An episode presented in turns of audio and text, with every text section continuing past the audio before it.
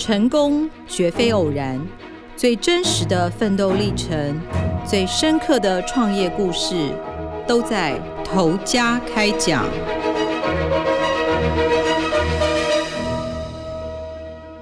各位听众，大家好，欢迎收听由静好听与静周刊共同制作播出的节目《头家开讲》，我是静周刊财经人物组记者谢君怡。大家都知道，客家人哦很擅长以米作为原料做成的各式板类的食品。那板圆，也就是我们说的汤圆，就是其中之一哦。元宵节刚过，大家应该都有吃汤圆、吃元宵吧？其实吃汤圆就是象征着花好月圆、阖家团圆的含义。那对于今天要介绍的这家店哦，阿婆客家汤圆的老板娘许新平来讲，其实团圆这件事情的意义是更为重要的。如果你上网搜寻阿婆客家汤圆、阿婆大汤圆，你可能都可以找到位在新竹宝山的这家小店哦。它其实要开进去是会有点晕车的。我们那时候要进去这家店的时候，开了有点小久这样。那它就是一个铁皮屋的矮平房。其实十二年前，这里本来是一栋两层楼的建筑物哦，可是因为一场大火，就烧了七个小时，所以就是许新平他们一家什么东西都没有。发生火灾的原因就是那时候也是差不多是过年前，他们在蒸年糕的时候，刚好安装瓦斯的师傅没有安装好，就引发气爆。你从这边就已经知道，哎，这个阿婆怎么人生好像有一点点曲折，对不对？其实她只是人生曲折的一小部分而已哦。那时候在问她这件事情的时候，她其实是有一点带着笑容的，就讲说啊，人平安没事就好啊。虽然因为这样子就是负债了上百万要重建，她也都说啊，都没关系，都没关系。那我们那天去的时候是接近中午的时候，大家知道就是在山间，就有点像是在乡间的一间小店。那时候还没有什么人哦，大概快十二点的时候，那那时候许新平他的脚不太方便哦，手指也不太能弯曲，其实是因为他几年前也发生过两次的车祸。那时候我就跟着他到好像乡间里头的那种很悠哉的气氛啊，就是有他们家自己养的狗在中庭，然后。就跟着他到他们的小鸡寮去，然后去喂鸡、拔葱这些。其实这些都是他自己养鸡啊、种菜啊，都、就是变成是他自己店里的一些天然的食材哦。他的皮肤非常的黑，然后脸上的纹路都刻画得很深，这样就知道其实他是一个蛮辛苦苦过来的一个阿婆。那后来采访到一个段落的时候，客人突然来，所以我们才赶快找了他的孙子来帮忙。因为客家大汤圆，它除了卖的最主要是咸汤圆，而且它汤圆是真的很大哦，像小朋友的那种幼儿的手一样那么大，然后里头有包馅，它的馅就有那种香菇啊、猪脚肉，最特别是我觉得有萝卜丝跟菜脯，你会觉得哎，那吃起来就是咸咸的，然后皮很软很 Q，因为都是他自己磨米、自己去压馅、自己去揉的。对于一般我们元宵节吃甜汤圆这件事情，我会觉得蛮有趣的、蛮特别的。那他们的鸡肉就是自己养的嘛，所以你可以吃到那种很天然的食材。那我们把重点从它的食材、从它的食物拉回它的本身哦。其实客家大汤圆是很多客家媳妇、客家女儿都会做的东西哦。那我那时候就问阿婆说：“哎，阿婆你怎么那么厉害，会做这个东西？是妈妈教你的吗？”她就说：“其实没有，因为他们家以前很穷的，而且她又是女儿嘛。妈妈就说：‘哎，不用读书。’她十一岁就从新竹到台北哦，来帮人家带小孩，当那种小童工、小保姆。那到二十岁的时候，就有人介绍她跟她老公认识、结婚。”那我那时候就问她说：“你怎么这么早就想要结婚呢？”他就说：“我原本想说很累啊，嫁人会不会轻松一点？就我没想到我就更累了。”她就讲得很可爱，她就说什么：“我老公就爱喝酒啊，不管喜事丧事，反正都会醉倒在地上。可是因为路是自己选的嘛，所以她就很认命。那时候一开始的时候，她是跟老公，大家知道就是呃，宝山其实是在竹科附近嘛。”那时候有很多的建案啊，一些建筑物在建。那那时候一开始是跟丈夫两个人一起去做板模，半夜甚至他们还要全家一起在那边做手工缝雨伞布啊，女儿儿子都一起哦。那时候因为太辛苦了，就刚好他有一次就看到那个新竹竹科的餐厅在找人，就是那种外包的团膳公司。然后他就想说，哎，那他去应征看看好了。那时候他真的也不大会煮菜，老板是看他就是很诚恳、很实在啊，就让他来试试看。就从洗碗工就做了十二年，一路做到主厨。那那时候他还去考了丙级中餐证照。那时候租客人很多嘛，那十二年之间他就哎每天煮给几千个人吃啊。那因为东西好吃嘛，很多人就鼓励他说：“哎，阿姨，你不要出来卖便当这样子。”他才出来决定说：“哎，那我自己试试看创业。”现在便当真的有够佛系，有够便宜的，一个便当三十五块，从一天一百多个，一个半月以后就做一千多个。哎，我那时候听起来想说：“阿姨这样很赚哎。”一个月一千多个，他说没有，其实他都在赔钱，因为他们那时候卖很多，不只是竹科的员工，还有那种工地的一些工人嘛。那种工地有可能做几个月，他突然之间哎收工了，整个工班就走了。他们订单又是月结，那有时候老板还会跟他讲说啊，我这个月还没拿到现金，帮我下个月再给你好了。就搞到最后反而是到了一九九四年，他先生因为爱喝，就会就肝病离开。就那时候没想到算一算，他竟然还欠那些什么肉商、菜商、原料商一千多万。那一个女人家还带了四个小孩哦，最大的才上高中，他一千多万要怎么还？就他那时候就是他的小孩最大读到高中，其他都是国中毕业就开始上班。那时候他自己一个人做四份工嘛，就去两间团膳公司上班，然后下午的时候还去竹科当打扫工，早上还去早餐店。然后那小孩也很乖啊，就去市场卖鱼啊、卖肉这样子，就十年的时间，就是一家五口把这个债都还完。他说那时候他比较撑不住的时候，就是因为他上班都是半夜会经过那个他先生的那个墓嘛，他就会跑去那边，就是就对着墓碑哭说：“你怎么可以就这样离开，留下四个孩子让我带？”这样。你听完就觉得哇，好心酸哦！但他就是熬完了那十年。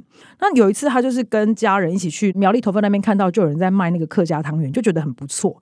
阿婆就说他自己其实就是一个蛮不认输、蛮好强的人，他就看了就想学啊。但是你不可以去问老板说：“哎，老板，老板你怎么做的？”他就是到处去问别人，因为客家人嘛，然后去买书自己来研究。二十二年前左右，就大概二零零一年的时候，他儿子那时候就想说：“哎，他想要开店。”许新明就觉得，我以前卖便当吼，那个钱都是月结，我都收不回来。那你看汤圆每碗都收现金，可能会比较稳啊。他就跟他儿子讲说：“不然你卖这个好了，我来帮忙你。”就开了一个月之后，那时候他们是开在新竹的市区。他儿子说：“我不会做生意，我不要做了。”那阿婆就说：“我觉得店收了很丢人，我才开而已，就自己来。”好像听起来好像是他要自己来，对不对？你知道他自己来的同时，他还在早餐店继续打工，因为收入还不稳嘛。然后他的大儿子那时候已经结婚了，可是就是跟太太处于要离婚的状态哦。那那时候他就是带着他大儿子的小孩，就他的孙子，然后就是早餐店去打工，然后汤圆店也一边在做这样子。那时候房租其实开在新竹市区真的超贵的，一个月就要两万六。他就是为了省钱，他就想说，那我就搬回家好了。那除了卖大汤圆之外，像刚我们讲的，一开始就有说他有养鸡啊、种菜，他就是也卖一些客家料理。像是什么土鸡、炒米粉啊、客家小炒，这些都是他们的招牌。后来他回到家里去经营的时候，其实就还不错，因为那时候刚好有行脚节目，就是蹦恰恰的一个节目，他就去拍摄，就就瞬间爆红。很多的那种对这个美食好奇的人，就是一直去慕名而来。最多曾经有一天包了上千颗汤圆，就排队排到外面满满的，没地方坐。哎，听起来一切都很顺遂了，感觉哎，孩子也长大了，一切都非常的 OK 了。没想到他之后几年的机遇真的是，我听完之后就觉得很像是在看戏说台湾的那种情节，就觉得编剧可能也编不出那么夸张的东西哦。阿婆的记忆性非常的好，他就告诉我说，哎，当年到底是发生了什么事？他就开始讲，二零零六年的时候，就是现在在帮他的这个孙子，就是他大儿子的那个孩子，他带大的那孩子，那时候才刚满一岁。然后他那时候也在早餐店兼职嘛，因为儿子要上班，然后他就带着这个小孩去早餐店。结果小孩子那时候吃油条，油条掉地上，然后要去捡的时候，就掉进了旁边刚煮好的豆浆里头，所以小朋友是百分之六十五的烫伤。他那时候送去马街跟长庚，医生都直接跟他讲没救，不想收。阿婆是跪下去求他们说：“你看小孩子还会叫啊，他拿着油条还在吵着要吃。”诶，就是这样。后来小孩子就在加护病房住了好像两个多月，很幸运真的救回来了。然后后来呢？隔了两年后，他小儿子要结婚了。结果前一天，二儿子载着自己的小孩要回家的时候，在家门口不远的一个弯道就掉进山沟里了。阿婆之前在跟我们聊天的时候，她其实都讲得非常的勇敢，她都会带着笑容讲说：“都过去了，我现在已经走过来了。”可是她从她一个那个笔记本里头拿出一张小朋友照片，很可爱。那时候她眼眶真的就红了，眼泪就掉下来。他就说。这小孩子真的很乖，可是因为十二年前家里失火，全部照片都烧光了，只剩下这一张。那时候就是哭了。其实那时候真的就是他一度有要被打倒。其实我当然会好奇说，阿婆怎么会有这么多奇怪的事情发生在你身上？他就有讲了一个，真的就是。听了有一点点会吓人，但你会觉得有点感慨的事情。他就讲说，其实那时候有一个客人哦，就是到店里台，然后就跟他讲说：“大姐，大姐，你身边有个祖先一直跟着你，你要去处理。”那时候许新平就想说：“我先生也不在啦，啊，我小叔他们还在。”处理祖先的事情怎么处理都不应该是我啊！就没想到后面就发生了这种非常多他自己也解释不来的事情。那其实我们刚刚提到小孙子跟儿子离开之后，他那时候已经几乎是要被打垮了。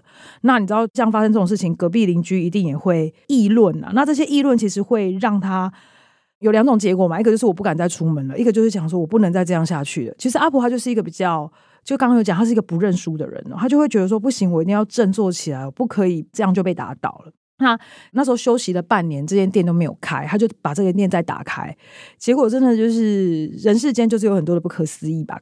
那时候提出忠告的客人就上门，他就跟他讲说：“大姐，我今天不是来吃东西的。”他说：“你赶快去处理你祖先的事情啦！”他眼泪一直掉不停，觉得害你一家那么狼狈，很抱歉。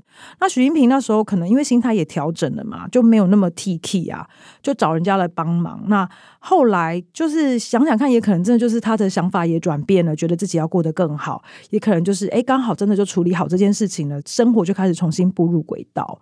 那后来我们在采访快结束的时候，开始有一些客人进来，我就会去跟那些客人聊了一下嘛，就说：“哎，你们怎么会想要来这间店？怎么发现这间店的？”那其实蛮多都是那种会特意找，刚好找到这家店来的，或者是说，哎，朋友招待。其实比较熟的那种老客人就会讲说：“你知道，老板娘其实是一个非常好客的人哦。她过去吃饭，然后当然她就会，因为她种很多水果，她就会直接把她自己种的水果就拿去给他们吃。”对他们这些客人来讲，他来吃的东西不只是吃饭而已，他还有吃他们的人情味，就觉得哎，在这边吃饭很轻松啊，很像跟家人在一起聊天。那我们都知道，前两三年遇到疫情嘛，那时候餐厅也是必须关门的，因为大家那时候都不外食，何况他们是在比较偏远的地区。可是许清平他没有闲着，他真的就是逢年过节，反正大家还是在吃汤圆嘛，他也就是卖外带的汤圆。那过年就卖年糕，然后端午节就包粽子，甚至做到手都流血了。那疫情解封之后，就是客人开始回流，他的孙子就最大的那个孙子烫伤的孙子，其实他也加入掌勺。他是一个蛮害羞的小男生哦，但是你可以看到他现在菜都是他炒，所以你就会发现，哎，架势十足，很熟练。他原来就是因为小时候他爸妈后来离婚了嘛，那都是阿婆带他带到大的。那他那时候从小他就跟阿婆说：“我长大之后要接这间店。”许金平就问他说：“你不会埋怨我说让你烫伤？因为他到现在都还不时要去整形，去把那些息肉啊给割掉。这样，他说不会啊，因为如果不是你的话，我可能到现在就是没有办法活着这样子。所以现在假日的客人比较多的时候，其实孙子啊，还有在外面工作儿女都会回来帮忙。许新平他是希望说他的店可以再开大间一点哦，就是让孩子啊、孙子都可以一起经营。他今年其实快七十了嘛，算一算。”你看，她人生经过这么多的波折啊，背过一千多万的债，丈夫、儿子、孙子离开，然后还有烫伤。其实对她来讲，她就说钱真的没有那么重要，因为走了之后我也是带不走啊。那为什么想要开这家店？只希望说一家人不会饿到，然后我们就可以一直一直在一起，这样子就好。就是对阿婆来讲，其实只要能够一家团圆，真的是她最最最希望的事情了。那听完今天这个故事哦，大家会不会觉得其实蛮感伤，但也蛮感动的呢？很谢谢大家今天的收听哦。如果有兴趣想要更了解阿婆客家汤圆的故事，可以上网搜寻“认命求团圆”的系列完整报道。也请持续锁定由静好听与静周刊共同制作播出的节目《头家开讲》。我们下次见。想听爱听，就在静好听。